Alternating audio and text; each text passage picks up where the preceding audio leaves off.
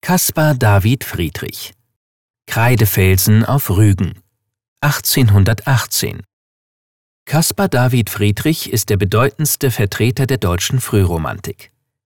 In einer kleinen Stadt an der Ostsee geboren, war er mit der rauen Natur Norddeutschlands und der nahegelegenen Insel Rügen mit ihren berühmten Klippen gut vertraut.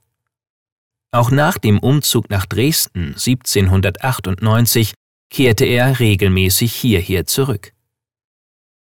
Mit dem Gemälde Kreuz im Gebirge sorgte er in Dresden 1808 für einen Skandal.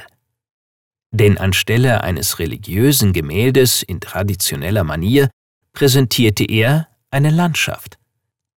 Damit löste er in Deutschland einen bis dahin noch nie gesehenen Streit darüber aus, was ein Kunstwerk ist und was es abzubilden hat. Indem Friedrich das Göttliche durch die Natur selbst darstellte, überwand er die etablierte Trennung der Bildgattungen und schuf ein Manifest des romantischen Naturgefühls. Das ist auch in Kreidefelsen auf Rügen zu spüren. Gemalt wurde es im Jahr seiner Heirat mit Caroline Bommer, kurz nach der Hochzeitsreise, die gemeinsam mit seinem Bruder unternommen wurde. Dieser Umstand legt die mögliche Identifizierung der drei Figuren auf dem Bild nahe. Ihnen entsprechen wohl die drei Boote, die gerne als Lebensschiffe gedeutet werden und von denen das letzte nur als kleiner Pinseltupfer am Horizont erkennbar ist. Auch der Bildaufbau ist in drei Teile gegliedert. Der grüne Vordergrund, der mit Menschen und Pflanzen besetzt ist, könnte für das Leben stehen. Der Mittelgrund mit seinen gefährlichen, grell weißen Felsen steht für den Tod.